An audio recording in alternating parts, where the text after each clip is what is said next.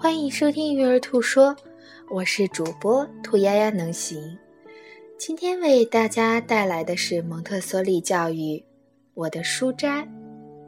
蒙特梭利教育有十大理论：第一，人类发展的四个阶段；第二，人类的自然倾向；第三，吸收性心智；第四，敏感期；第五，预备的环境；第六，适应过程。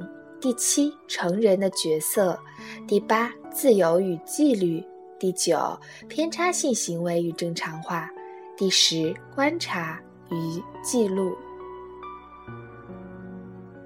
尊重成人对儿童人格尊严的侵犯，比其他同伴对他人人格尊严的侵犯更容易反感。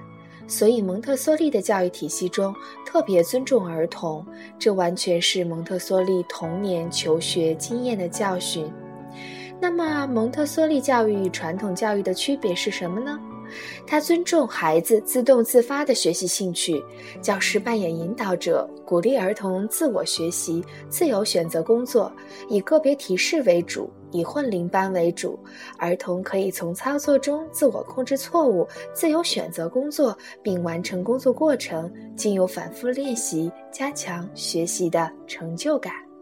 也就是说，与传统教育相比，蒙特梭利教育在学习动机。订正能力、学习效果、教师角色、反复学习、自由意愿、解决问题的能力和培养秩序感上相对比较有优势。